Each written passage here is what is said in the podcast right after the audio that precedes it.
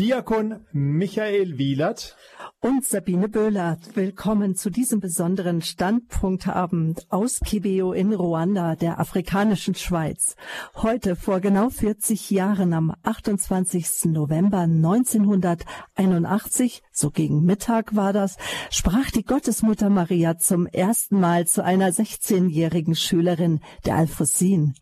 Von 1981 an, also von vor 40 Jahren, bis 1989, also acht Jahre, erschien die Jungfrau Maria in Kibeo, einem abgelegenen Ort im Süden Ruandas, drei Schülerinnen der Kibeo High School. Die Gottesmutter rief die Menschen zur Umkehr und zur Versöhnung auf. Sie bezeichnete sich selbst als die Mutter des Wortes und übermittelte den Jugendlichen Botschaften für die ganze Welt. Es ging es gibt nur etwa 20 Marienerscheinungsorte, die von der Gesamtkirche anerkannt sind. Die Erscheinungen von Kibeo gehören dazu. Seit fünf Jahren engagiert sich Radio Horeb, also engagieren Sie, liebe Zuhörer von Radio Horeb, sich in Ruanda und in Kibeo. Dank Ihrer Spenden konnten wir in, hier in Kibeo ein Studio errichten, das in die ganze Welt hinein sendet. Michael, du warst bei der Einweihung dabei. Was ist so besonders an dem Radio Maria Studio hier in Kibeo?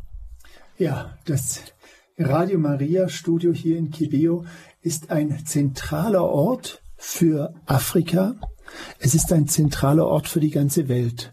Wir kommen jetzt gerade eben vom Heiligtum drüben, vom, von der Kathedrale wo wir Gottesdienst gefeiert haben und Rosenkranz gebetet haben. Und diese Gebetszeiten wurden in alle Welt hinaus übertragen durch Radio Maria in über 80 Länder, wo Radio Maria Stationen hat. Und dieses Studio hier ist praktisch so, ich würde mal sagen, wie ein Vogelnest. Äh, hier fliegen jede Woche unterschiedliche Ordensgemeinschaften und unterschiedliche Radioteams, also Journalisten und Mitarbeiter von Radio Maria ein und aus und übertragen jeweils in ihrer Sprache, also Portugal, die ganzen portugiesisch sprechenden Länder, wir haben jetzt gerade dazugelernt, ein, ein nicht unwesentlicher Teil von Afrika spricht auch Portugiesisch. Also in diese Länder wird übertragen. In die italienischen sprechenden Länder, in die englisch sprechenden Länder. Und Sie, liebe Hörerinnen und Hörer, Sie wissen das, wir übertragen ja auch in Deutschland einmal im Monat den Rosenkranz aus Kibeo. Und äh, so wird dieses Studio praktisch von allen Ländern genutzt und immer übertragen. Und dann gibt's auch Zeiten, wo wir gemeinsam übertragen, also wo alle hier mit Kibeo verbunden sind. Das Studio ist sozusagen das spirituelle Ausrüstungszentrum auch für die Programmdirektoren hier in Afrika. Und der Seherin Natalie ist regelrecht das Herz aufgegangen, als sie gehört hat, dass dank ihrer Spenden, liebe Hörerinnen und Hörer von Radio Horeb, wir senden live hier aus Kibeo. Vor 40 Jahren erschien die Mutter Maria hier zum ersten Mal. Drei Schülerinnen. Wir senden von hier. Wir sind äh, vor, ein, vor einer Woche ungefähr angekommen. Wir senden live hier aus dem Studio. Für mich ist es das zweite Mal, dass ich hier bin. Michael, du bist das fünfte Mal überhaupt in Ruanda und in Kibeo und das dritte Mal hast du an den Festlichkeiten zum Jahrestag teilgenommen. Wie war das Fest für dich? Wie hast du die äh, Fest, äh, wie hast du den Gottesdienst und auch den Rosenkranz äh, auch direkt neben dem Bischof erlebt, neben Bischof Salasti Hagesimana?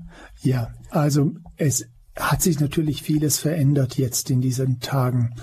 Äh, wenn ich zurückblicke, vor zwei Jahren war ich zum letzten Mal hier am 28. November. Ähm, der Ort ist sehr ruhig, sehr still im Verhältnis zu vorher. Vorher waren 50.000 Menschen hier. Jetzt haben wir in der Kathedrale gefeiert. Vorher war alles draußen. Morgen früh den Gottesdienst, den wir um neun Uhr übertragen, auch der wird noch draußen sein. Aber man kann hier an den Festlichkeiten nur teilnehmen mit einem Corona-Test. Und äh, das ist natürlich eine große Hürde für viele. Aber es ist auch wirklich, ähm, ja, man achtet hier die Regeln, man achtet hier die Abstände. Man ist wirklich auch besorgt um die Menschen und das ist eben jetzt etwas, was wir nicht nur bei uns zu Hause erleben, sondern auch hier in Afrika und ich muss sagen, dass die Menschen sehr respektvoll umgehen. Es fehlt natürlich diese 50.000 Menschen, die bei uns vor dem Studio übernachten, die drüben vor der Kathedrale übernachten, die die ganze Nacht Lobpreis machen, singen, tanzen. Ähm, also das fehlt und das schmerzt. Und ich hoffe, dass wir da wieder zurückkehren können und äh, das wirklich auch wieder gebührend feiern können, diesen, diesen Tag, äh, diesen ersten Erscheinungstag, wo Maria der Alfonsin erschienen ist. Ich habe aber, ähm, da kommen wir sicher nachher noch drauf, wir haben Natalie getroffen, ich habe bei ihr so herausgehört, dass da keine Trauer drüber ist, sondern dass sie sich äh, von Herzen freut über diesen Festtag. Und ähm, sie hat vorher, das darf man vielleicht jetzt auch schon verraten, den Gottesdienst und den Rosenkranz mitgefeiert. Sie hat im Chor mitgesungen. Sie stand direkt vor mir. Ja, ja. saß ganz unscheinbar mhm. in der Kirche und hat da mitgesungen. Ähm, und es ist etwas, etwas ganz Schönes, das zu sehen, wie sehr sie in die Gemeinschaft der Gemeinde hier aufgenommen ist und wie sie sich dienend hineingibt. Also das ja. ist, das ist etwas ganz Besonderes. Und ähm, da, da glaube ich, macht das Fest im Verhältnis zu vor zwei Jahren keinen Unterschied. Äh, und ich denke mal, dass auch nicht so viel, äh, viele Übertra also die Übertragung so in so einem großen Rahmen stattgefunden hätte, wie das der Fall war, dass es auch per TV hier auch übertragen wurde. Ja, die, die Ruhe und die etwas weniger Besucher geben natürlich die Möglichkeit, technisch etwas hochzufahren. Ja? ähm, also das muss man auch wissen. Äh, wir hätten wahrscheinlich von Radio Maria die Kathedrale jetzt heute Nachmittag nicht benutzen können, äh, weil da ist eine Pilgermesse nach der anderen, wenn das Hochfest äh, offen ist und, und alle hierher kommen. Aber die Menschen haben sich nicht nehmen lassen zu feiern. Wir haben die Feierlichkeiten übertragen. Dreieinhalb, vier Stunden waren wir live dabei. Gefeiert wird Maria, die Mutter des Wortes. Und bevor wir darüber sprechen, was die Mutter des Wortes heute in unsere Zeit spricht, erstmal die Frage, Michael, was, was heißt das? Was möchte sie damit ausdrücken, wenn sie sich so der Alfonsin äh, gegenüber äh, geäußert hat oder vorgestellt hat, ja? Ja. Ich bin die Mutter des Wortes. Viele wird das gleich an die Johannesstelle erinnern. Äh, Johannes 1.1, äh, das, das Wort kam in die Welt. Ähm, äh, und das Wort ist, ja, ich habe jetzt die Bibelstelle nicht da, meine Güte, aber Sie wissen, wovon ich rede. Ähm, aber es geht weit darüber hinaus. Die Mutter des Wortes, da müssen wir darüber nachdenken, was es heißt, Mutter zu sein. Für mich als Mann, als Diakon, Zölibatär etwas schwer, aber ich habe natürlich auch eine Mutter, die ich erlebt habe und ich erlebe Maria als Mutter und eine Mutter, die sorgt immer für ihr Kind. Eine Mutter setzt sich ein, eine Mutter schützt und eine Mutter ist stolz. Das erleben wir von unserer eigenen Mutter und das erleben wir auch von Maria und so dürfen wir sie auch erleben, wie sie Umgang mit dem Wort hat. Ja, also der Umgang mit Jesus. Ähm, und, und das ist die Mutter des Wortes. Und dadurch, darum geht's, dass sie in den Botschaften, die sie den drei Seherinnen hier gegeben hat, wirklich, es geht um Jesus. Jesus ist das Zentrum. Jesus führt, sie führt zu Jesus hin. Und das eben mit diesen Attributen einer Mutter, mit dieser Sorge, mit diesem sich einsetzen, mit diesem Schutz und auch mit etwas Stolz. Also wir dürfen stolz sein, dass wir durch Maria zu Jesus kommen. Das ist, das ist etwas, ein Geschenk, ja, die Mutter des Wortes. Das, das muss man so für sich mal verkosten. Vielleicht, wenn Sie heute Abend ins Bett gehen, lassen Sie sich das nochmals durch den Kopf gehen. Maria, die Mutter des Wortes. Und das Wort darf in uns hineinfallen. Wir feiern heute auch den ersten Advent. Wir bereiten uns auf die Ankunft des Wortes vor. Also da ist eine ganz tolle Fügung mit diesem ersten Erscheinungstag und der ja immer so Richtung erster Advent ein bisschen linst. Also entweder ist der schon vorher gewesen oder ist der nachher oder so wie heute ganz direkt auf diesem Tag. Und so hat dieser 40. Jahrestag auch irgendwie was Besonderes, dass das direkt auf den Advent fällt. Also ähm, ja, da dürfen wir gerne drüber nachdenken und einsteigen, was es heißt, dass Maria die Mutter des Wortes ist. Das hört sich auch sehr, sehr zärtlich an, wenn wir daran denken, dass Gott die Liebe ist, der barmherzige Vater, der immer da ist für seine Kinder und so auch die Mutter des Herrn immer für uns da ist. Wir dürfen sie Mutter nennen, gerade wenn wir vielleicht unsere Mutter schon verloren haben oder wie auch immer keinen Kontakt zur Mutter, einfach auch nicht so eine gute Herzensbeziehung. Nun haben wir die Sendung hier heute überschrieben zum 40-jährigen Jubiläum von Kibeo. Maria, die Mutter des Wortes, spricht in das Heute unserer Zeit. Was spricht sie in die heutige Zeit? Was ist denn damit gemeint, Michael? Ja, es gibt unterschiedliche Dinge, die sie in unsere Zeit hineinspricht. Und ich erwähne da jetzt unser Gespräch, das wir hatten, unsere Begegnung vorgestern mit Nathalie. Mhm. Ähm, wir haben sie diese Frage gestellt. Also wir haben mit ihr darüber gesprochen. Wir sind mit bei ihr nachmittags zu Besuch gewesen und wir haben gesagt, was, was ist es denn? Welchen, mhm. welchen, was ist die Botschaft, die in unsere Zeit hineinträgt? Und da ist dieser erste Punkt, dass sich Maria als die Mutter des Wortes offenbart hat. Da haben wir gerade schon drüber gesprochen, was das bedeutet. Und Natalie hat uns denn verschiedene Punkte mit auf den Weg gegeben, wo sie gesagt hat, dass das sind die Punkte, die ihr wichtig waren, die sie damals zu mir gesagt hat, zu uns gesagt hat und die sie aber auch heute noch sagt. Der erste Punkt ist, seid stark im Glauben, vermehre deinen Glauben. Das ist etwas ganz Wichtiges. Stützen wir uns auf das Glaubensbekenntnis? Gehen wir das Glaubensbekenntnis bewusst durch, wenn Sie das das nächste Mal beten? Und schauen Sie, glaube ich das alles, was ich da bete, und lasse ich das in mein Herz fallen und vertiefe ich das? Stark im Glauben sein. Ja, ich glaube an Gott, ich glaube das, was ich bete, ich lebe meinen Glauben und ich versuche meinen Glauben nicht nur zu halten, sondern meinen Glauben zu vermehren. Das beten wir ja auch am Anfang von jedem Rosenkranz. Also vermehre unseren Glauben. Ähm, ein wichtiger Punkt für unser Leben. Im Glauben stark sein, den Glauben vermehren. Der zweite Punkt.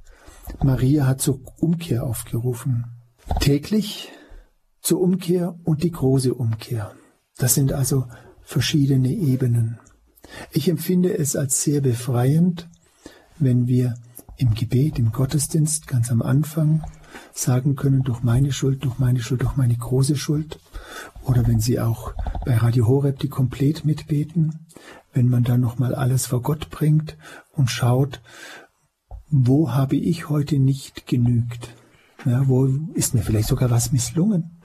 Vielleicht sogar unbewusst. Und ich finde es als sehr befreiend zu sagen, Gott, ich bringe das vor dich. Ich, ich leg das in deine Hände und ich leg's ab. Ich bekenne, da hat meine Kraft nicht gereicht oder da habe ich auch was übersehen. Oder ich sehe das noch gar nicht, was mir da misslungen ist, wo vielleicht jemand am Wegrand stehen geblieben ist und den Kopf über mich schüttelt. Und das loszuwerden und in Gottes Hände zu legen und darauf zu vertrauen, dass er das auch gut macht in unserem Leben. Also dass er die Chance gibt, dass da Versöhnung geschieht im Kleinen. Und dann natürlich die große Umkehr. Also das, das, ähm, das Beichten, ja, die große Lebensumkehr auch, wo ich sage, sehr bewusst im Leben immer wieder eine Tauferneuerung auch zu machen in der Osternacht. Auch das ist eine Umkehr, auf die wir uns, glaube ich, vorbereiten können sollen und das sehr bewusst leben. Ja, auch jetzt mit Blick auf Weihnachten, also sich neu umkehren zur Geburt Jesu, also diese Menschwerdung Gottes, dass Gott sich klein macht, das neu erkennen und umkehren und nicht immer so groß, groß denken. Das ist, glaube ich, auch etwas, was wir aus dieser Zeit, wo wir ja jetzt Corona, die Pandemie erleben, wo wir neu nachdenken dürfen, dass wir alle gleich sind ähm, und und dass es dass es die die kleinen Dinge sind, die zählen. Also gar nicht so das das ganz groß groß immer, es muss immer höher, schneller, weiter sein, mhm. würde man im Sport sagen. Ähm, und wir haben das in unserer Gesellschaft auch oft auch äh, so vertreten, ja. Und das vielleicht mal, ja, wir haben jetzt schon einige Schritte zurückgemacht oder manche müssen das unter Schmerzen machen. Das möchte ich äh, hier nicht schönreden. Ähm, aber ähm, das, glaube ich, ist etwas Wichtiges. Umkehr, die tägliche Umkehr, vielleicht mehrmals am Tag, mhm. jeder wie er es braucht, aber auch die große Umkehr.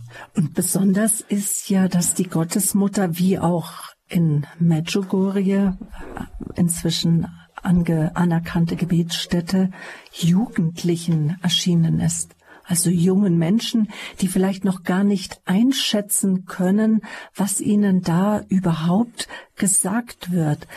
Was war denn dann der Ausschlag eigentlich, dass den Mädchen geglaubt wurde? Oder wie, wie war das damals 81, äh, als am 28. November zum ersten Mal die Gottesmutter auch der Alphonsine erschien? Also wir haben jetzt einige Zeugen getroffen auf unserem Weg. Wir sind seit Dienstagmorgen sozusagen unterwegs durch Ruanda, bis wir hier in, in, in Kibeo angekommen sind. Wir haben einige Interviews gemacht, mit einigen Menschen gesprochen. Und ja, es war von Anfang an etwas Besonderes, aber es war von Anfang an auch glaubwürdig. Also es wurden natürlich Menschen hinzugezogen, die das überprüft haben, die Gespräche geführt haben, die den Lebensstil der Mädchen überprüft haben. Ist das jetzt Sensationslust oder ist das etwas, was die untereinander absprechen? Und das, das hat alles nicht zugetroffen, sondern das war sehr, das war sehr natürlich. Das war, sie haben ihre Worte benutzt. Also das, das war eine ganz einfache Begegnung. Also die Mädchen, auch das, was ich in den Büchern gelesen habe, so die Fragen und Antworten von, von Maria und den Mädchen, das waren zum Teil ganz, ganz äh, einfache Dinge und aber auch fordernde Dinge, also von beiden Seiten. Also mhm. wie die Mädchen auch äh, immer wieder eine Quelle hier äh, sich gewünscht haben, so wie in Lourdes und Fatima. Ähm, und und gibt es die Quelle inzwischen? Nein, die Quelle gibt es tatsächlich nicht. Es gibt äh, im Tal gibt es sowas wie eine Quelle, aber man sagt, wer die Menschen hier Wasser mitnehmen wollen, äh, wurde das Wasser dort einfach gesegnet und das kann man mitnehmen. Aber Maria hat damals zu den Mädchen gesagt, äh, wenn ich will, dass die Menschen gesegnet werden, dann lasse ich es regnen das kommt hier öfters vor. Auch heute hat es geregnet während, während der Also und die Leute nehmen das wirklich als Segen an. Mhm. Und die Leute sollen gesegnet werden in jedem Gottesdienst und bei jeder Gebetszeit. Und das heißt, man geht hier großzügig mit dem Weihwasser um und läuft großzügig durch die Reihen. Ich habe das heute wieder im Gottesdienst erlebt. Ich wurde zweimal von oben bis unten nass gemacht. Ähm, und es tut gut. Ähm, ja, aber das ist, äh, wäre nochmals eine eigene Geschichte, weil die Mädchen haben hier die Menschen wie Blumen gesehen und haben ihren Seelenzustand anhand der, der zu dem Zustand der Blumen gesehen, also ob die Blume vertrocknet war, ob sie am Aufblühen war oder eben noch nicht geblüht hat und so. Also das musst du jetzt noch mal näher erzählen, was die Mädchen da gesehen haben. ja, also die haben in, in ihren Visionen, in ihren Begegnungen mit Maria äh, die Menschen um sich herum nicht als Menschen wahrgenommen, sondern als Blumen. Und die Blumen waren tatsächlich, manche haben kräftig geblüht, haben die Mädchen gesagt, und manche waren richtig vertrocknet. Und Maria hat dann gesagt, so, und morgen bringt ihr Wasser mit. Und dann haben die richtige Kübel mit Wasser mitgebracht. Und dann hat Maria sie sogar durch die Menge geführt. Und wo eine vertrocknete Blume war, also die Mädchen haben nur Blumen gesehen, haben die den Kübel genommen und über den Menschen ausgegossen. Ja, Ähm, also das, das war was Besonderes und äh, das wird heute noch, also jetzt nicht mit Kübeln, aber die, mit Kübeln geht man durch, aber dann wird großzügig gesprengt. Ja, ich frage mich, was der Einzelne dabei gedacht hat, als vielleicht die Alfonsin oder die Nathalie sie erstmal richtig mit Wasser begossen hat. So, so wie ich die Afrikaner kenne, haben die sich mit Sicherheit gefreut. Weil denen war das ja nicht so bewusst, wie die Mädchen das sehen. Ja. Und die Begegnungen waren, wir, wir haben äh, einen Bischof getroffen, ganz am Anfang, ähm, emeritierten Bischof mittlerweile von Ruanda, der hier in Kibeo geboren ist, der in der Nachbardiözese Kigongoro am, am Kivu-See seine Diözese hatte und der natürlich ganz am Anfang hierher kam. Er hat gesagt, es war als Bischof natürlich nicht einfach, ganz am Anfang zu den Erscheinungen zu kommen. Und er hat uns aber berichtet, wie das für ihn war. Und ähm, er hat gesagt, für ihn war das damals ähm, äh, eine sehr ernste Geschichte, weil die Mädchen nicht nur schöne Dinge erzählt haben. Mhm. Ähm, und er hat gemerkt, es, es geht an den eigenen Glauben. Ja, und ich glaube, die Menschen waren betroffen von den Botschaften und das war was, was so gleich spürbar war, dass das echt ist. Ja, also man spürt das. Mhm. Das ging über die Sensation hinaus. Äh, das war keine Sensation, weil es war an einem so abgelegenen Ort. Als ich vor vier Jahren hier das erste Mal hergekommen bin, habe ich hier noch drei Stunden äh, mit dem Jeep über eine Ruckelpiste gebraucht. Heute ist eine normale Straße hierher. Wir fahren das jetzt in 30 Minuten. Das ist, also der Pilgerort wird ausgebaut, aber jetzt kann man sich das vorstellen, wie das vor 40 Jahren war. Das war eben nirgendwo. Man könnte das auch mit Balderschwang vergleichen oder mit Bethlehem, ja. Einfach ein abgelegener Ort. Ähm, und, und da kommt Gott, da kommt Maria, erscheint und dann geht's los. Ähm, und du hast es am Anfang der Sendung erwähnt, Natalie hat jetzt 40 Jahre gebetet, weil Maria zu ihr gesagt hat, das Wort wird von hier aus in die ganze Welt hinausgehen. Und sie hat es bisher nicht gewusst, wie das, wie das, wie soll das geschehen? Wie soll das passieren?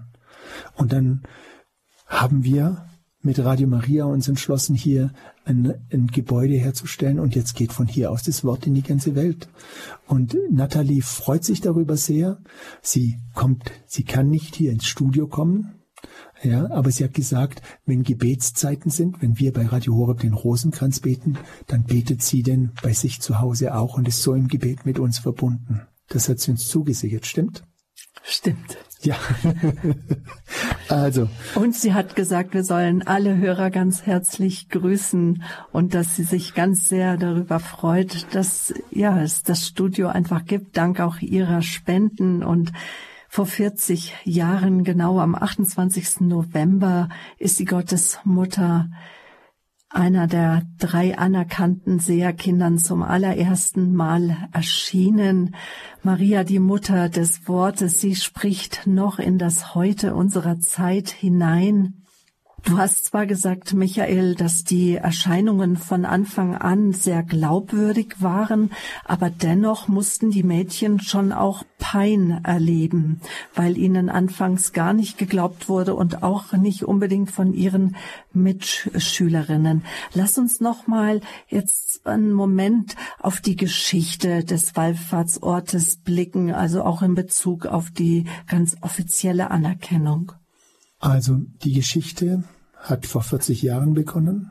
Maria ist Alfonsin erschienen im, im Schlafraum sozusagen der Schule, im Internat, wo die hier waren, wo sie ihre Oberschule, so, so würde man das bei uns bezeichnen, oder, oder Oberstufe äh, besucht haben. Ähm, wenig später, am 2. Februar, ähm, ist dann Natalie, der zweiten Seherin Maria erschienen. Und es gab schon, äh, wie soll man das sagen, kritische Stimmen. Und es gab vor allem eine Schülerin, die sich da herausgetan hat, im äh, das nicht zu glauben. Und das war die Marie Claire. Mhm. Und die hat da, die hat da auch fiese Methoden gehabt. Vielleicht kann man das so sagen. Also die hat ihre Mitschülerinnen doch gepiesackt und mhm. ähm, ja, ist denen auf die Spur gegangen und hat gesagt, das glaube ich nicht, das kann ich nicht glauben. Und die sprechen das ab und es hin und her, bis Maria ihr auch erschienen ist. Dann war sie die dritte im Bunde. Und so ein bisschen wie in einem Krimi. Also so fand ich das, als ich das vor ein paar Jahren das erste Mal gelesen habe. Kann man das Ganze nachlesen in dem Buch Die Erscheinungen von Kibeo erschienen in Media Maria Verlag. Maria spricht zur Welt aus dem Herzen Afrikas. Da ist alles haargenau beschrieben. Ein empfehlenswertes Buch. Ja, und wenn man jetzt den Weg weitergeht, dann waren das Erscheinungen von 1981 bis 89. Acht Jahre. Ach, lange Jahre, ja. Ja, die letzte Erscheinung war tatsächlich auch an einem 28. November. Ähm, es waren klare Botschaften dabei, auch vor allem am Ende.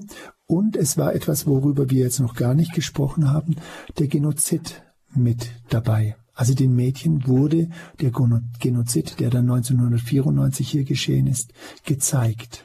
Mhm. Und man hat ihnen eigentlich nicht geglaubt. Oder nicht eigentlich, sondern man hat ihnen nicht geglaubt. Man hat gesagt, so was passiert hier nicht. Und ähm, im Gespräch jetzt mit verschiedenen Zeitzeugen habe ich herausgehört, der Genozid war fast sowas auch wie eine bittere Bestätigung dieser Erscheinungen. Mhm. Ja, also mhm. eine ganz bittere Bestätigung, aber in den Jahren danach auch ein Trost, weil Maria auch gezeigt hat, wie man aus, aus dieser Tiefe des Genozids herauskommt, ja, wo es um Vergebung geht, wo es um das Annehmen von Leid geht und mit dem Blick auf Gott, ähm, ja, das, das ja, man das auch überwinden kann, auch wenn es wirklich schwer ist. Man merkt die Spuren, das ist jetzt 27 Jahre her hier im Land, die sind überall zu spüren. Das ist nicht, nichts Leichtes, ja. Ähm, und es ist eine ganz schwierige Situation, dass, dass das Volk sich versöhnt und das geht durch Familien, das geht mhm. durch Freunde, das geht durch Gemeinden. Man kann sich das nicht vorstellen. Und dieser Genozid war, zu mir hat mal jemand gesagt, diese drei Monate, das ist eigentlich eine kurze Zeit, aber diese drei Monate habe ich mich gefühlt, wie wenn ich auf dem Mond bin. Und ich bin unerreichbar für die Welt und die Welt ist für mich unerreichbar. Und das ist, glaube ich, noch eine harmlose Beschreibung dieser Situation von diesem Land. Und das und viele andere Zeugnisse, also jetzt verlassen wir wieder auch den Genozid, haben dazu geführt, dass 2001 die katholische Kirche den Erscheinungsort und die Erscheinungen der drei Mädchen als echt bescheinigt hat und hier den Wallfahrtsort auch freigegeben hat als Wallfahrtsort, die Feste eingerichtet hat. Es gibt hier einen Wallfahrtsdirektor, es gibt äh, richtige Pilgertage, die hier stattfinden. Es sind immer Leute hier. Also seit 2001 ist es kirchlich anerkannt. Man könnte jetzt heute sagen, ich habe vor einer Kirche wenn man Kini Randa nicht versteht, dann macht man sich ja auch mal selbst Gedanken während der Heiligen Messe, wenn alle auf einer Sprache sprechen, die man nicht versteht. Habe ich gedacht, ja, ist genau die Hälfte, ja. Also seit 20 Jahren ist jetzt die Anerkennung da. 2001, wir haben 2021. Also es Stimmt. ist genau die Hälfte mhm. in dieser Zeit. Das ist auch was Schönes, das, das zu erkennen. Also die ersten 20 Jahre, bis die Anerkennung da war. Und für die Afrikaner bedeutet das etwas ganz Besonderes, weil das rückt sie so in die Mitte der Kirche hinein. Das rückt sie auch etwas mit in die Welt hinein. Ja. Ähm, und das, das spürt man. Also die sind stolz auf diesen Erscheinungsort und sie laden auch die ganze Welt hier ein. Also sie möchten alle, also abgesehen davon sind Ruanda immer gastfreundlich. Also ich erlebe das irgendwie, ich habe noch keinen erlebt, der mir hier komisch begegnet ist oder so. Also es sind immer freundliche Begegnungen, ob das ganz kurze auf der Straße sind oder ein paar Worte oder intensivere Gespräche, die immer offen. Also alle sind hier eingeladen. Der Wallfahrtsrektor, Father Francis, sagt immer, er kann Deutsch, der sagt immer, kommt alle, kommt alle. Und es gibt auch Betten hier, ja, genau. Hotels, Orte, wo man als Pilger einfach unterkommt und auch andere Pilger treffen kann. Maria, die Mutter des Wortes. Das Thema heute Abend, nämlich Anlass ist der 40-jährige Jubiläumstag der Erscheinungen der Gottesmutter Maria als Mutter des Wortes hier in Kibeo. Wir sind jetzt äh, seit Dienstag hier an diesem Land in Ruanda seit Donnerstag hier in Kibeho. Und bevor wir hierher gekommen sind, hatten wir noch die Gelegenheit, mit Bischof Philippe Rukamba zu sprechen. Er ist Bischof von Butare, Vorsitzender der ruandesischen Bischofskonferenz. War für uns eine große Ehre, dass er uns empfangen hat. Und das Interview, liebe Hörerinnen und Hörer, das werden wir jetzt gleich hören.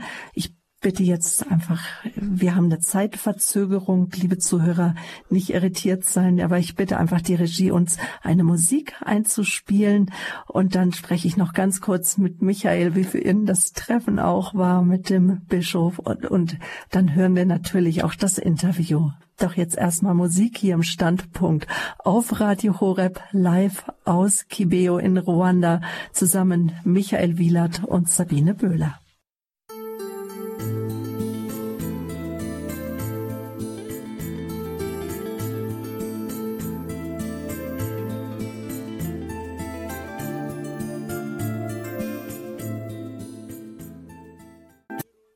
Der Standpunkt live aus Kebeo zum 40-jährigen Jubiläum der Erscheinungen der Gottesmutter Maria, der Mutter des Wortes.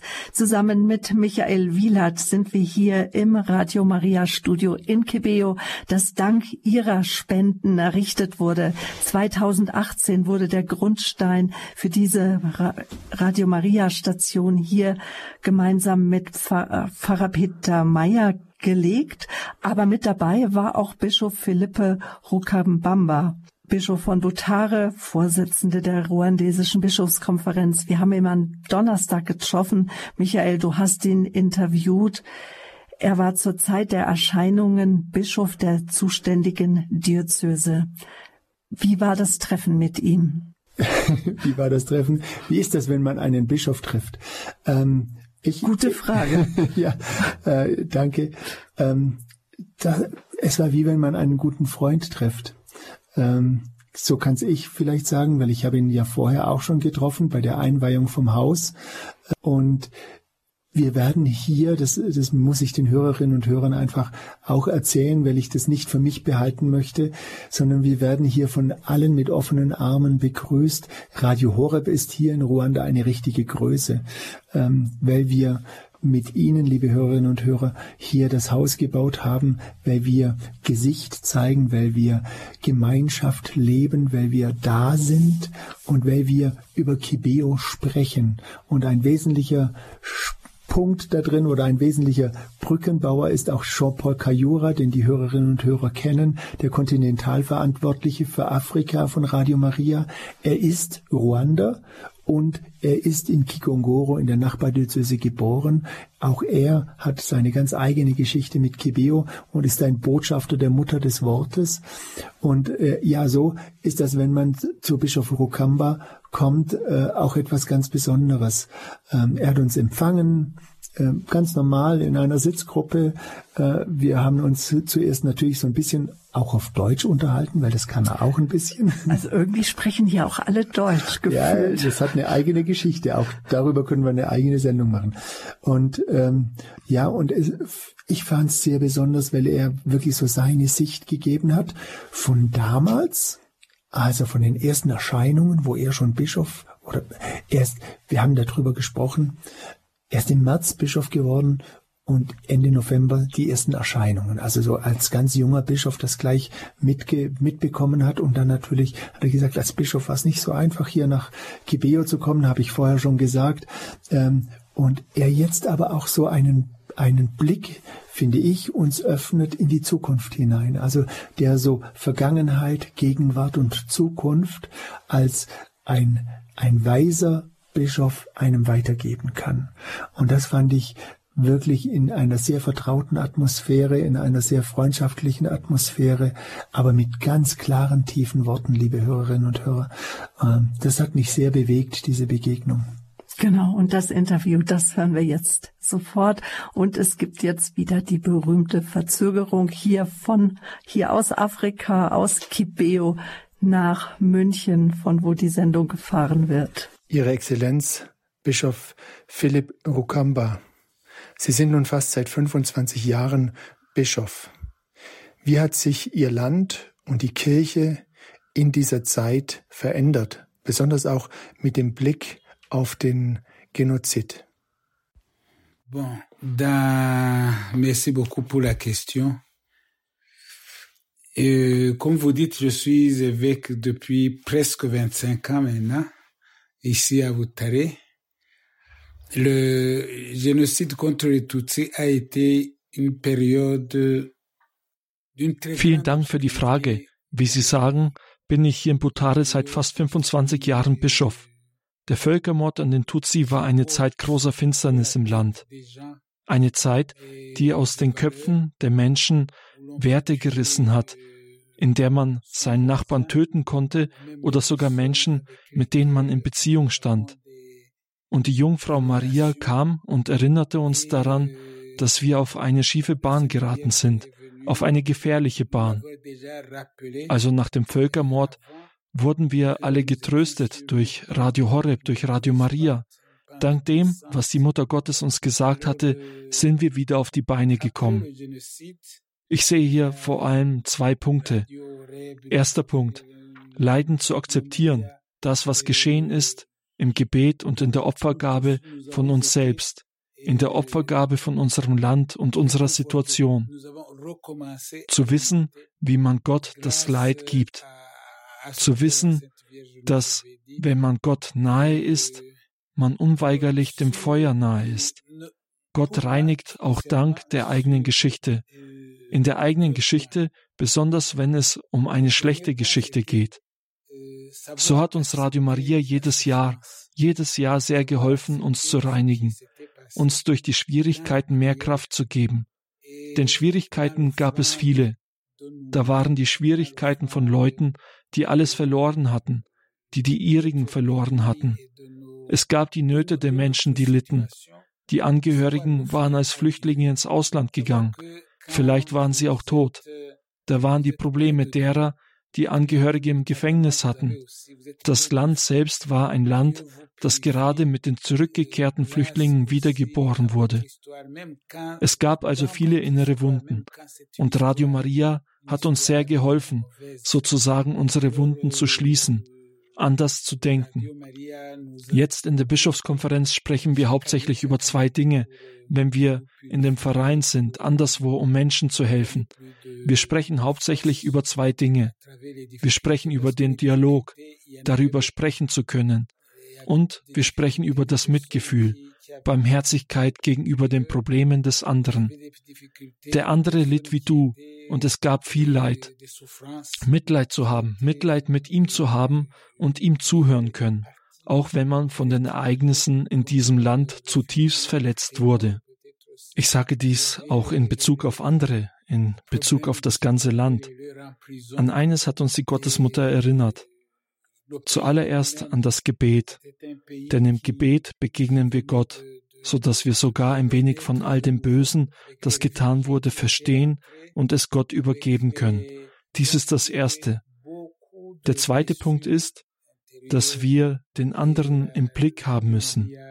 Die Liebe, die wir füreinander haben sollen, diese Liebe soll sich in der Güte ausdrücken, im Wunsch, anderen etwas Gutes zu tun. Und dann hat uns die Gottesmutter daran erinnert, dass das, was wir haben, was wir leiden, eine Bedeutung für das Heil anderer hat. Es hat eine Bedeutung für unser eigenes Heil und eine Bedeutung für das Heil der Menschen, die mit uns leben und gelebt haben. Die Verbindung, die wir im Schlechten haben, können wir auch im Guten haben. Wir können es auch im Guten haben, wenn wir wissen, wie wir das Böse, das getan wurde, überwinden können. Wenn wir wissen, wie wir das Böse, das uns angetan wurde, akzeptieren und das Gute so annehmen. Es gibt auch eine Kette, wenn Sie so wollen, zwischen dem Guten und dem Guten, wie es eine Kette für das Böse gibt.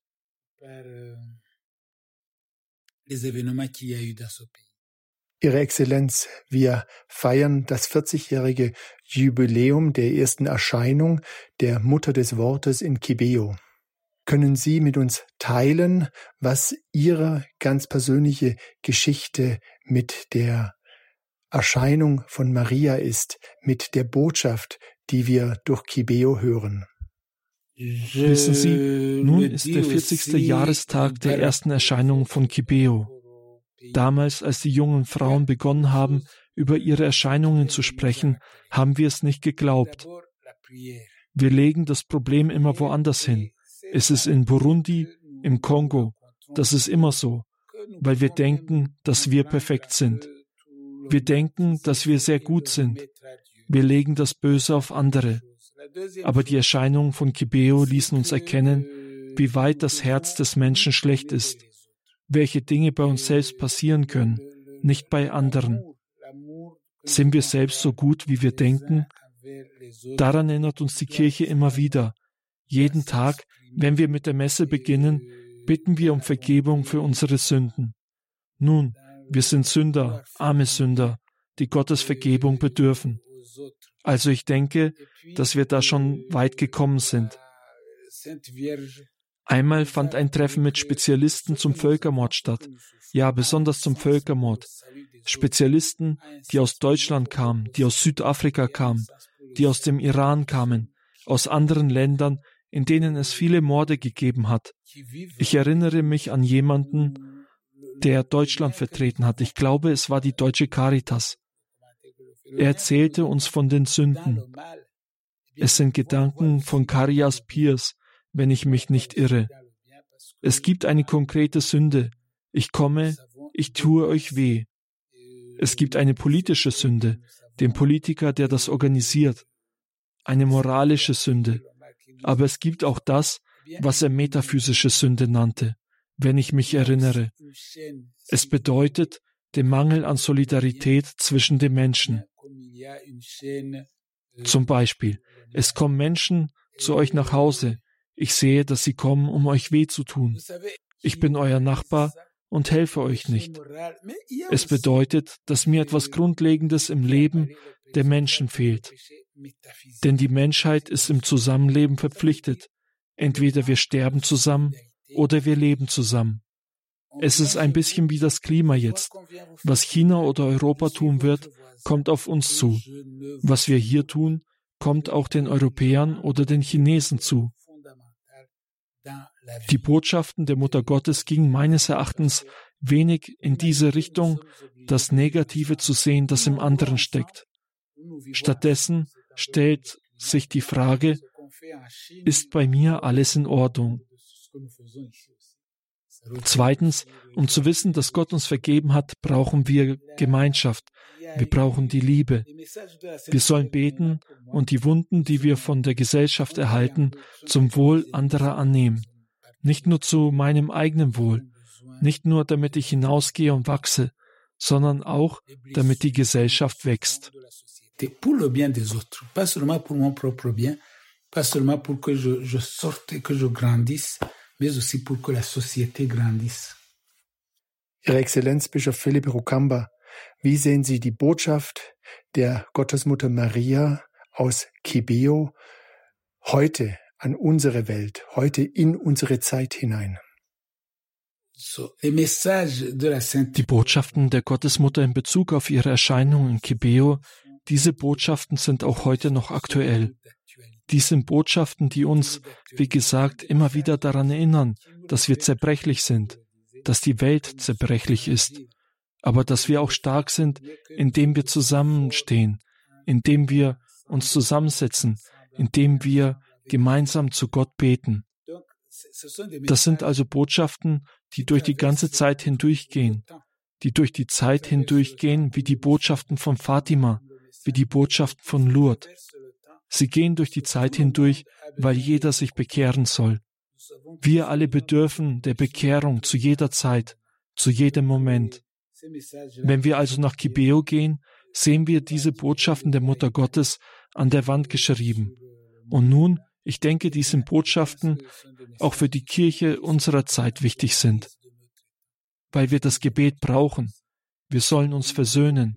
Wir sollen miteinander auskommen. Sie wissen, dass das Böse nicht an einem gewissen Punkt endet. Es geht auf eine andere Art und Weise weiter. Wir sollen uns also immer besinnen und sagen, dass ich Gott gefallen kann, wie ich meine Zeit nutzen kann, um anderen Gutes zu tun, auch wenn das, was vorher passiert ist, nun mal geschehen ist. Gott fordert uns auf, Zeugen unserer Zeit zu sein. Es ist nicht nur gestern gewesen, wo wir Zeugnis ablegen sollen, sondern auch heute.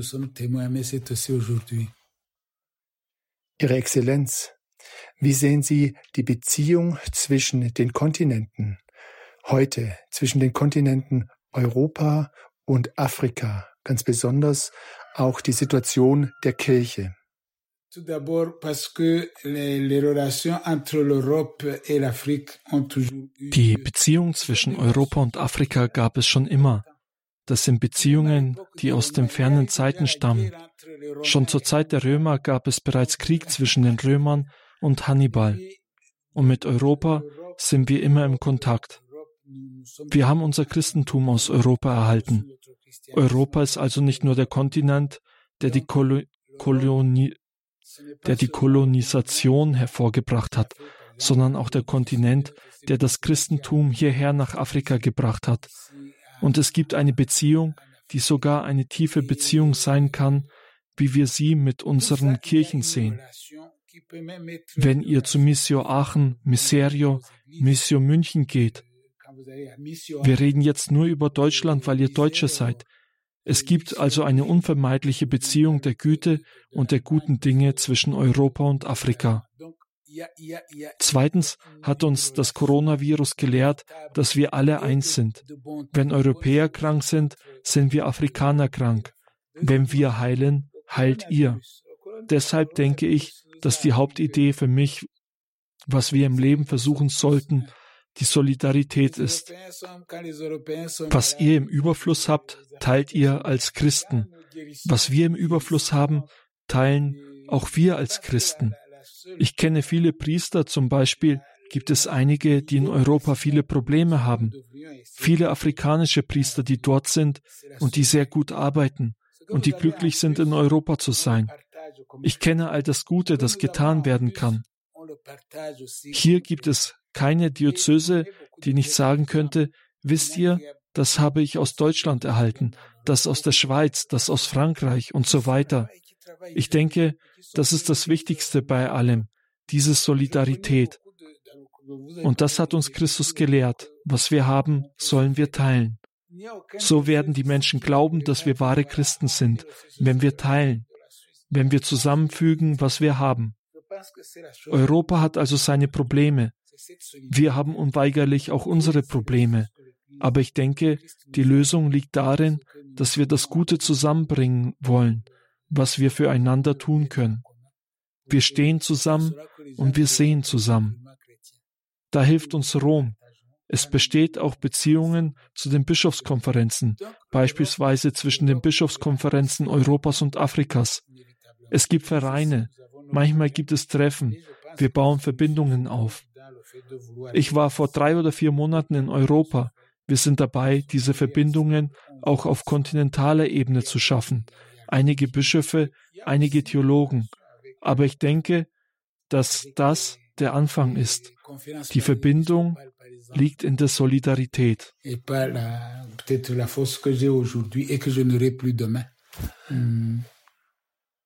Ihre Exzellenz, Radio Horeb wird am 8. Dezember diesen Jahres hier sein 25-jähriges Jubiläum feiern. Wir sind sehr glücklich, auf diese 25 Jahre zurückzuschauen, auch auf unsere Zusammenarbeit mit Radio Maria in Afrika. Ruanda, Kibeo war für uns ein sehr besonderes Projekt. Ich würde Sie bitten, ob Sie eine Botschaft an unsere Hörer und Hörerinnen haben, die diese Projekte möglich gemacht haben. Und ich weiß, Sie sprechen sehr gut Deutsch. Ich würde Sie bitten, dass Sie uns den Segen Gottes zusprechen in unserer Landessprache auf Deutsch. Ein, schon jetzt ein herzliches Dankeschön, Ihre Exzellenz. Euh, ich denke, es ist auch ein Segen für uns, dass Radio Horeb nach Afrika gekommen ist und sich für Kibeo interessiert hat. Denn Kibeo ist uns wichtig, nicht nur für Ruanda, sondern auch für ganz Afrika. Wir leben immer noch in schwierigen Situationen und brauchen ihre Unterstützung. Wenn wir über Europa sprechen, sprechen wir oft von materieller Unterstützung. Aber wir brauchen auch und vor allem spirituelle Unterstützung, Gebetsunterstützung. Es gibt viele Dinge, die getan werden können. Die Familien, die Unterstützung zwischen den Familien, zwischen den Kindern.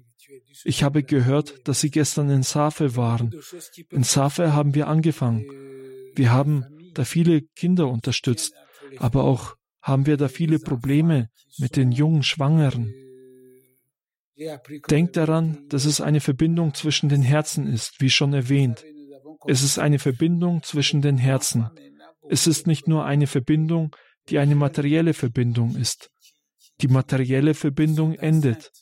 Aber wenn es im Herzen ist, sagen wir uns, hier haben wir irgendwo Freunde, die uns so oder so geholfen haben. Es ist etwas Wichtiges. Allen, die sie unterstützen, möchten wir also sagen, dass wir ihnen für all das Gute, das sie tun, sehr dankbar sind. Für das Gebet, dass sie manchmal mit uns den Rosenkranz beten oder andere Gebete. Für die christliche Liebe, die sie zu uns haben.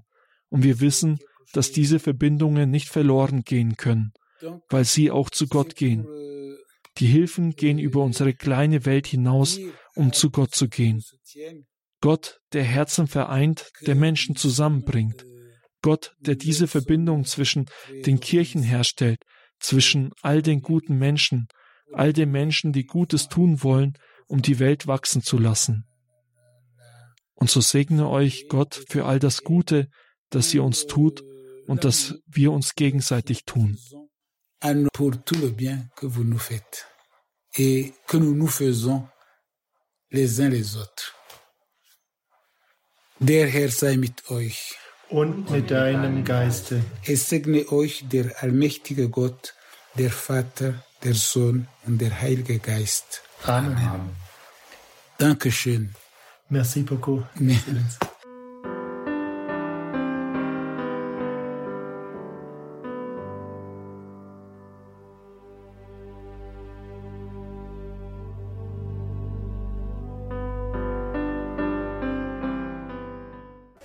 Segen hat uns der Vorsitzende der ruandesischen Bischofskonferenz, Bischof Philippe Rukamba, gespendet. Er ist Bischof von Butare. Ihn haben wir besucht letzten Donnerstag.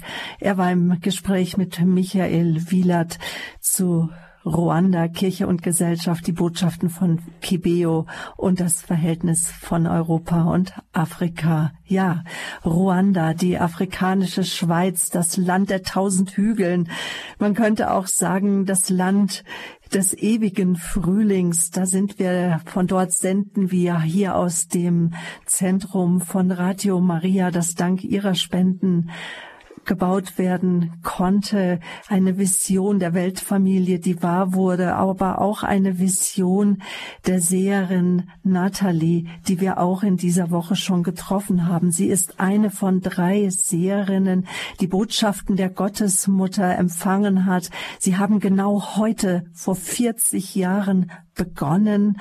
Wir haben aus diesem Anlass auch schon eine Festvigil übertragen, einen Rosenkranz und auch morgen Vormittag für Sie in Deutschland. 10 Uhr? Entschuldigung, 9 Uhr natürlich, 10 Uhr hier. Genau.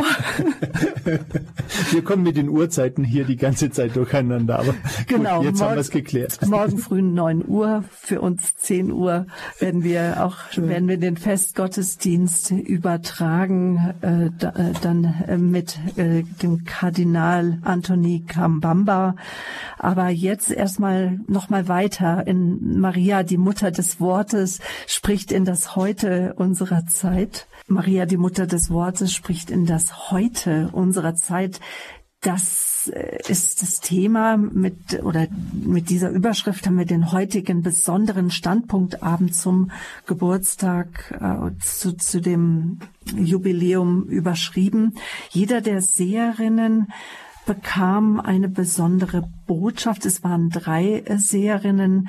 Ich nenne sie einfach beim Vornamen. Die sind am einfachsten auszusprechen. Die Alphonsine, Nathalie und Marie-Claire. Aber Michael, welche besondere Botschaft hat die Gottesmutter jedem der damals jungen Frauen, Teenagern, als die äh, Erscheinungen begannen, äh, die Botschaften begannen? Was hat sie gesagt? Ich finde das besonders, dass Maria so sensibel auf die Persönlichkeiten der Einzelnen eingeht. Ähm, und jeder der Seherinnen ähm, etwas Eigenes mit auf den Weg gibt.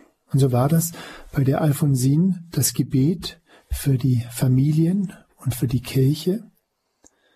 Es war für die Natalie das Beten für die Welt, für die Seelen im Fegefeuer. Sie sollen das, das Leiden in, der Liebe annehmen. Sie, und dann natürlich Marie Claire, die den Rosenkranz der sieben Schmerzen zum einen selber beten gelernt hat und dann aber auch die große Aufgabe bekommen hat, diesen Rosenkranz wieder bekannt zu machen, der sieben Schmerzen. Ähm, und jede der drei jungen Frauen hat, hat das ähm, sehr engagiert, inbrünstig würde man sagen, gelebt und auch weitergegeben. Also hat er drin wirklich eine Lebensberufung auch gefunden.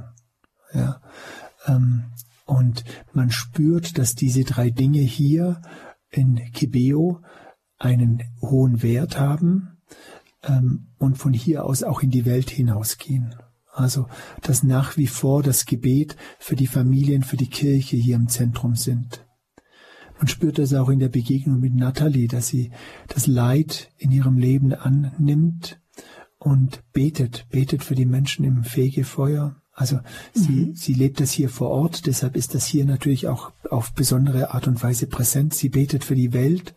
Da reden wir nachher auch noch drüber, was sie darüber spricht, Natalie. Und mit Marie Claire, die im Genozid verstorben ist, gemeinsam mit ihrem Ehemann, die einzige von den dreien, die verheiratet war, die wirklich auch diese Mission gehabt hatte, den Rosenkranz der sieben Schmerzen weiterzugeben, also zu vermitteln, äh, ihn wieder zu heben, diesen Schatz, den die Kirche hat, den Schatz, den, den, der einem im Leben weiterhelfen kann und der eben den, einen neuen Blick auch auf Leid schenkt. Also das, diesen, dieser meditative Blick der Hoffnung auf Leid, das ist etwas Besonderes und besonders damit einfach auch verknüpft, ja, dass die Marie Claire einfach auch nicht mehr lebt. Ja, ähm, das finde ich einen unglaublichen Schmerz. Ähm, wenn man das hier so, so mitbekommt. Aber auf der anderen Seite, ja, ähm, sie hat, sie hat ihre Mission oder das, was sie aufgetragen bekommen hat von Maria, auch bis zum letzten Tag wirklich gelebt. Und das geht weiter darüber hinaus. Mhm.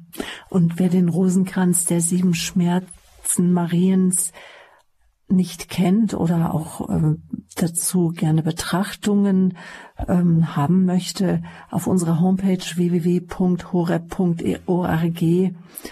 haben wir diesen Rosenkranz hinterlegt oder Sie können auch beim Radio Horeb Hörerservice anrufen und dann lässt man Ihnen den Rosenkranz der sieben Schmerzen mit Betrachtungen, die Michael Wielert ausgearbeitet hat, lassen wir Ihnen gerne zukommen. Wir möchten jetzt gleich nachher noch weitersprechen über die Botschaften der Gottesmutter hinein in die heutige Welt. Zum 40-jährigen Jubiläum von Kibeo übertragen wir live hier aus Kibeo. Maria, die Mutter des Wortes, spricht in das Heute unserer Zeit. Bleiben Sie dran.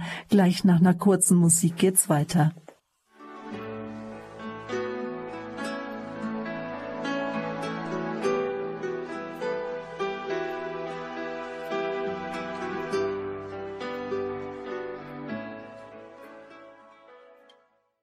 Wir senden live aus Kibeo den Standpunkt zum 40-jährigen Jubiläum der Erscheinung der Gottesmutter Maria. Drei Seher sind anerkannt. Marie Claire hat der Herr schon heimgeholt während des Genozids 1994.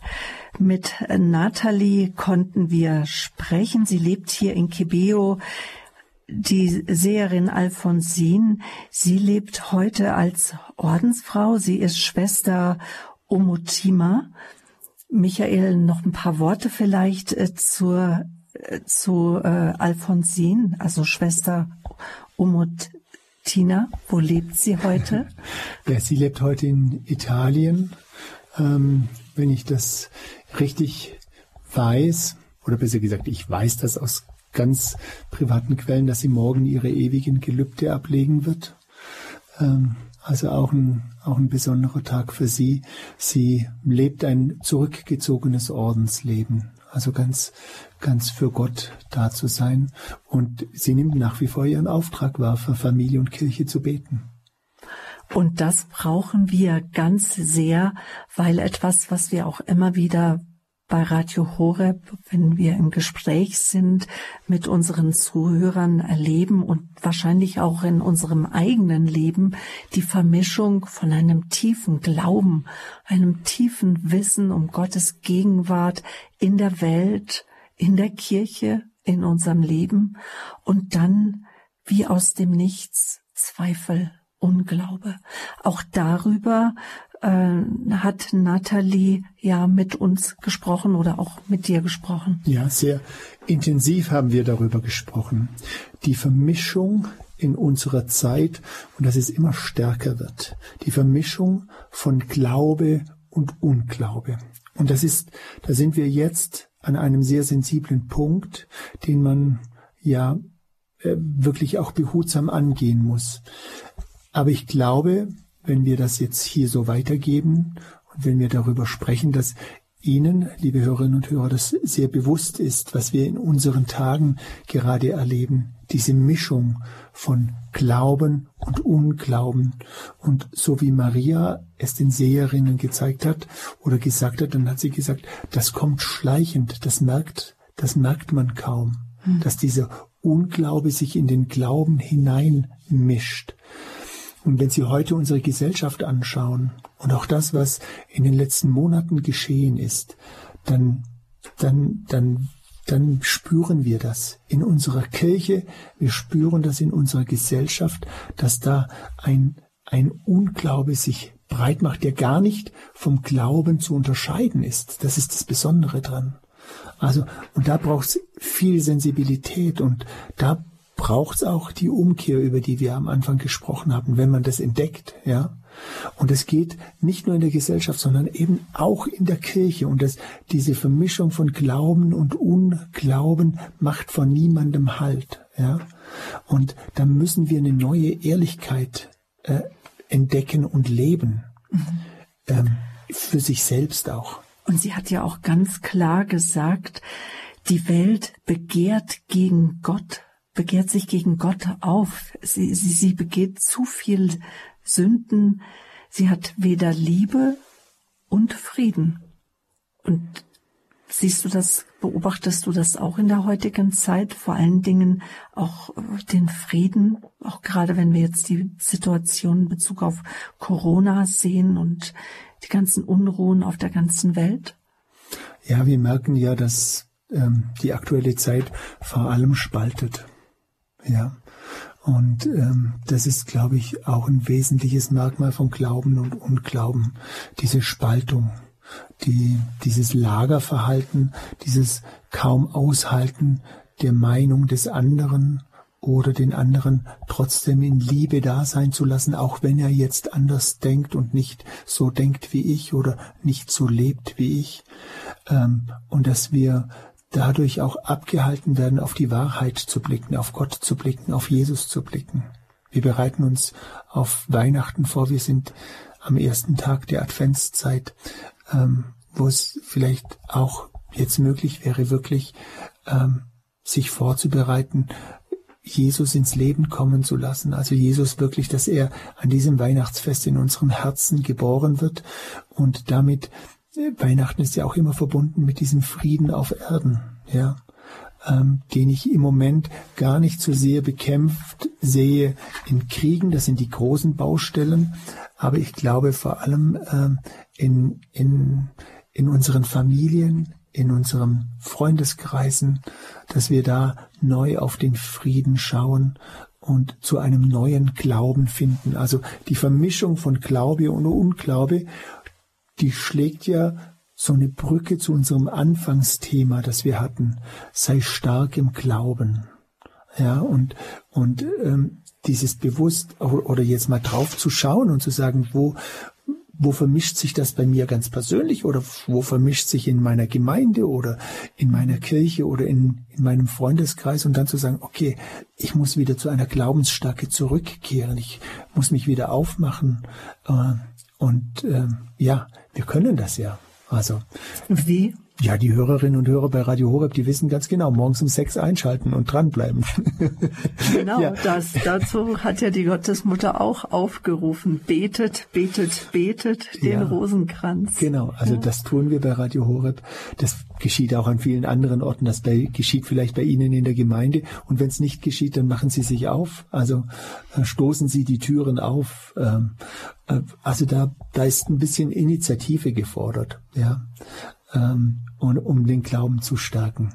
Glauben stärke ich durch Gebet, durch Lesen der Bibel und durch das gemeinsame Feiern des Gottesdienstes. Also die, und immer ist der Mittelpunkt die Begegnung mit Gott. Ja, ob ich mit anderen begegne, im Mittelpunkt sollte Gott sein. Ob ich äh, bete, Mittelpunkt Gott. Ja, ob ich in der Bibel lese, Mittelpunkt Gott. Das ist uns gar nicht immer so bewusst, äh, mir auch nicht, ja. Ähm, aber darum geht's. Also so ein bisschen Gott wieder in die Mitte rücken, das stärkt den Glauben.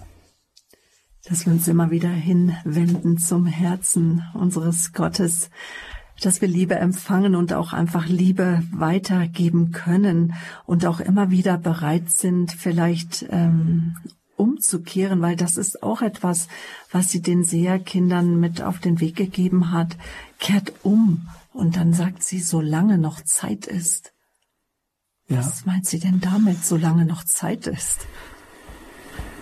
Das ist natürlich ähm, ein schwieriger Blick, ja. Ähm, den möchte ich gar nicht wagen. Ähm, also da ist ein bisschen Druck dahinter. Vielleicht weil wir träge sind.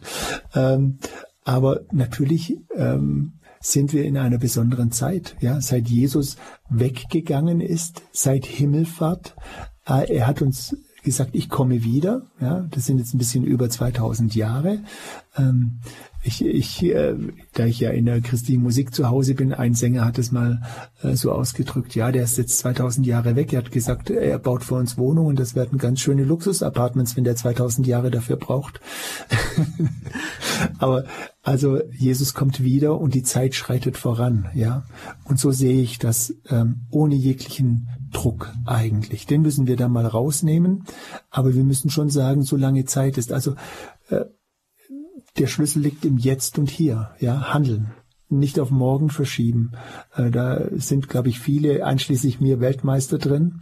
Ähm, ich darf nur an meine Steuer angucken. Die gebe ich merkwürdigerweise immer am letzten Tag ab. Wäre ja auch meine Möglichkeit, die am ersten Tag abzugeben als Übung. also, und äh, so müssten wir eigentlich auch mit Gott umgehen, ja. Äh, also nicht verschieben und sagen, ah, hat morgen noch Zeit? Nee, mhm. mach doch jetzt, kehr doch um. Bekenn doch deine Schuld heute. Geh doch mal zum Beichten heute. Oder ja, machen, machen Termin nächste Woche klar. Also ähm, da mal wieder so, so ein bisschen ähm, Gas geben in diese Richtung. Und ich glaube, so müssen wir es verstehen. Ähm, da, da ist ein gewisser Druck dahinter, aber das ist, äh, man darf den Druck nicht falsch verstehen. Genau, und die Seherinnen hatten auch diesen Druck, weil die haben sich nämlich Sorgen gemacht.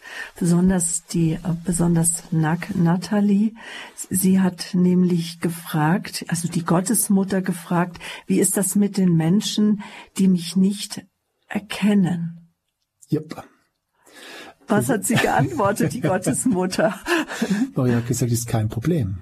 Ja, ist, ist kein Problem. Aber die, die mich kennen, ähm, die, ähm, die führe und leite ich auch immer zu Jesus. Ja, und ähm, ich habe vor bei meiner letzten Reise, die ich machen durfte, äh, Bischof Eduard Syner-Jobse kennengelernt, der jüngste Bischof. Er ist unter 40, 48 ist er, glaube ich.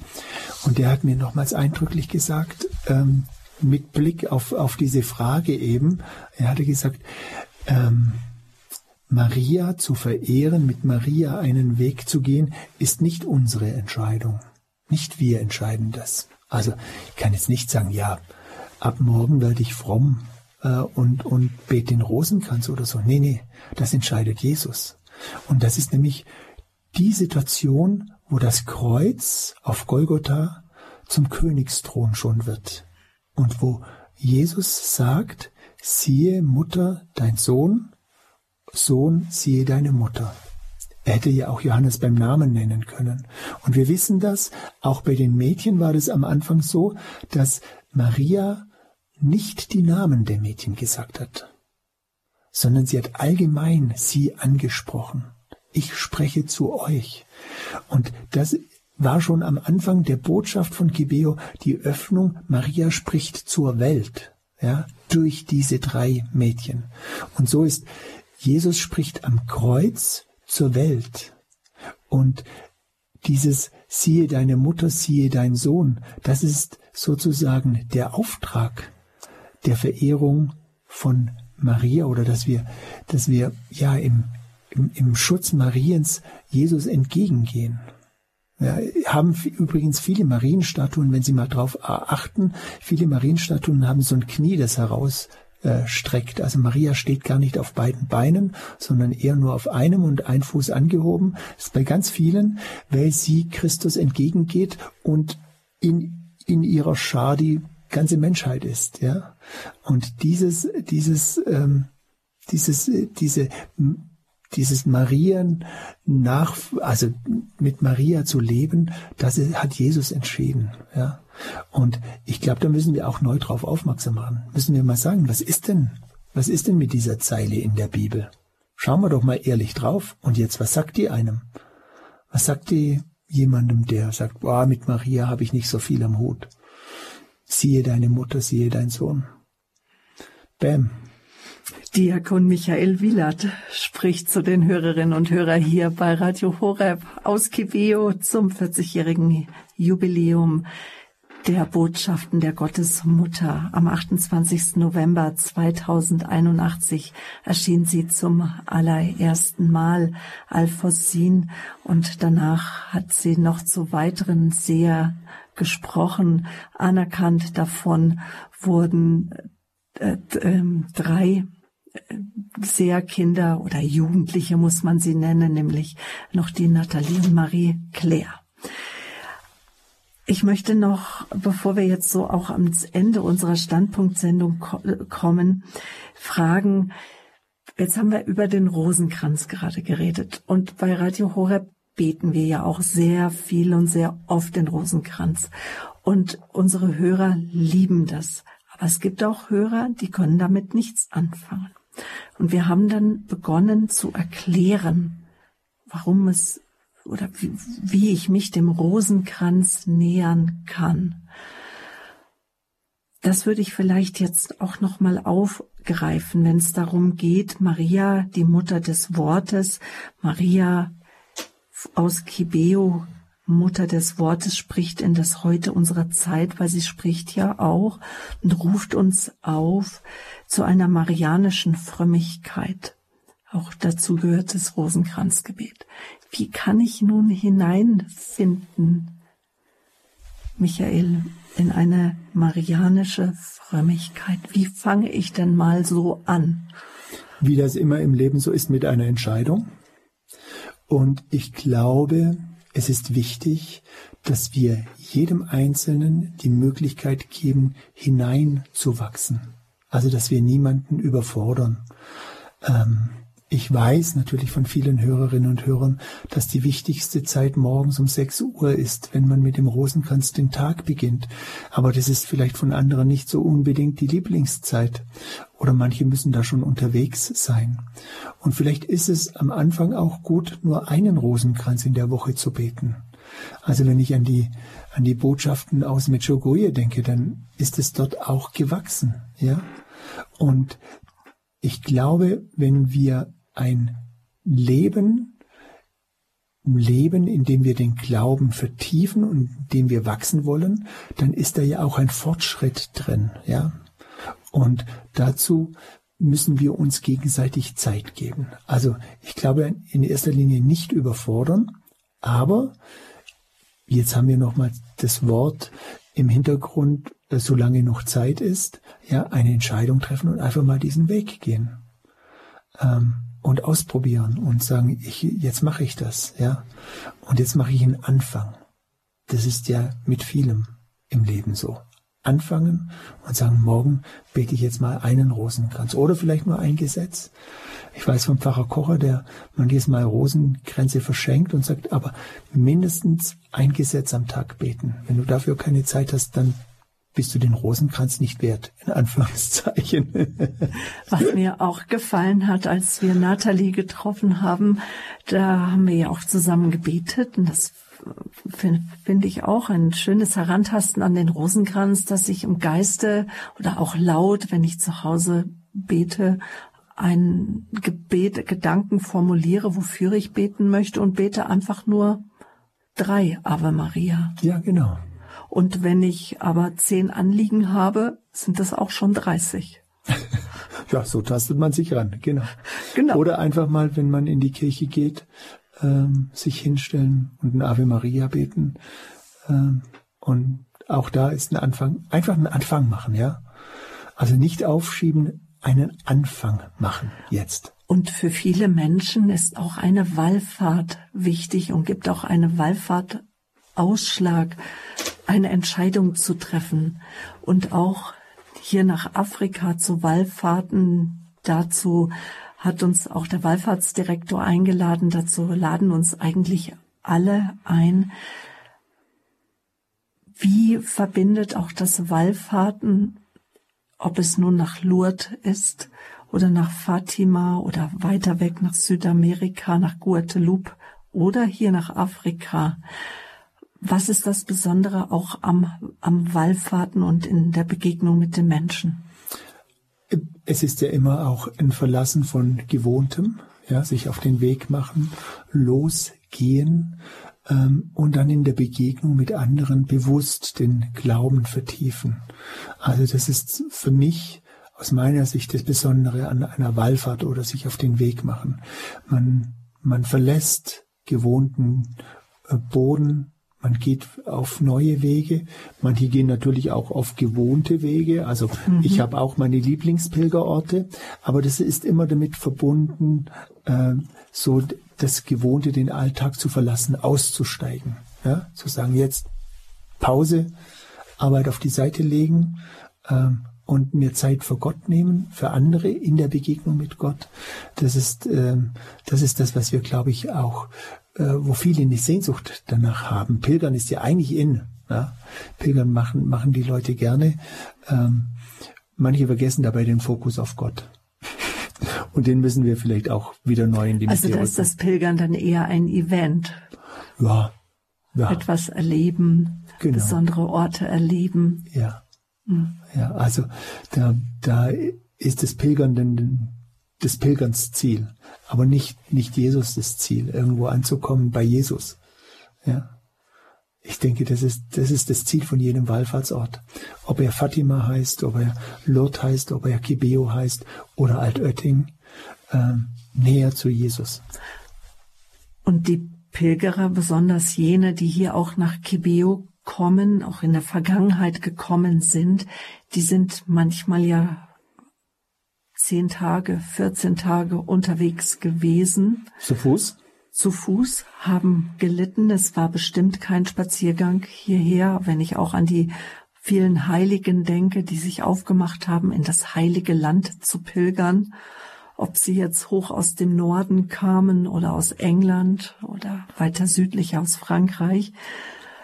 Ich möchte noch, wenn ich auf das Pilgern und auf zu sprechen komme und auf den langen Weg, da leidet man ja auch. Und das ist ja auch etwas, was die Gottesmutter äh, den Jugendlichen gesagt hat. Ich kann mir vorstellen, dass sie das auch am Anfang erstmal gar nicht so recht verstanden haben, nämlich sie hat über das Leiden, das rettet gesprochen. Ja. Natalie sagt ganz wörtlich, wer das Leid nicht annimmt, kommt nicht in den Himmel. Es gibt den Himmel nicht, ohne das Leid zu durchleben. Ich kann, also und, und das ist vielleicht auch in unserer Zeit etwas, wir, wir schieben Leid ja gerne weg. Also wir, uns fällt es schwer, mit Krankheit, mit, mit Trauer, mit Tod umzugehen. Ähm, und und äh, ja, wir, wir versuchen das in unserer Gesellschaft ganz an den Rand zu drängen. Und Nathalie sagt ganz deutlich, nur wenn wir das Leid in unserem Leben annehmen und durchleben mhm. mit dem Blick auf das Kreuz, mit dem Blick auf die Erlösung und auf die Liebe, nur dann können wir auch in den Himmel kommen. Also nur dann können wir Erlösung für uns auch annehmen. Also wenn wir über das Leid hinausgehen hin zur Liebe. Aber dazu braucht es die Annahme vom Leid. Ja, ich kann es nicht nur wegstecken und sagen, ich marschiere jetzt gleich zur Liebe, äh, also gehe nicht über los, ähm, sondern, sondern ich, ich muss es wirklich, ich muss es wirklich annehmen in meinem Leben. Und ein Weg der Annahme kann auch sein, seine Geschwister im Herrn, im Glauben, einfach Menschen zu bitten, auch zu beten. Und das tun wir auch heute Abend wieder in Gott hört dein Gebet. Nachher live aus Ruanda. Das Leiden durchleben wir gemeinsam als Gebetsgemeinschaft. Das hören wir auch immer wieder von unseren Hörerinnen und Hörern. Das erleben wir hier im Team von Radio Horeb. Denn nachdem der Mariathon 2016 wir auch für Kibeo äh, gebetet und Geld gesammelt haben, haben wir gemerkt, dass auch bei Radio Horeb die Gemeinschaft sich verfestigt hat. Wir einfach unseren Geschwistern in den Ländern, die uns um Hilfe gebeten haben oder die Weltfamilie uns um Hilfe gebeten hat, dass sich einfach auch äh, die Herzen der Menschen geöffnet hat, die Spendenbereitschaft sich geöffnet hat, aber wir durchleben aber auch Gemeinschaft, leiden in der Kirche als Kirchen, als Leib Christi, der wir sind. Herzliche Einladung, 22.10 Uhr. Mit Michael Wielert und Sabine Böhler. Und das möchte ich jetzt als Abschluss nehmen hier von unserer Standpunkt-Sendung zum 40-jährigen Jubiläum in Kibeo. Maria, die Mutter des Wortes, spricht in das Heute unserer Zeit. Mein Gast war Diakon Michael Wielert.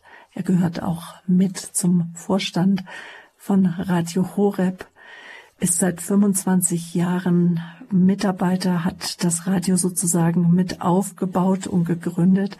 Und es war mir eine Freude und eine Ehre, heute mit dir hier aus Kibea eine Standpunktsendung zu machen. Danke.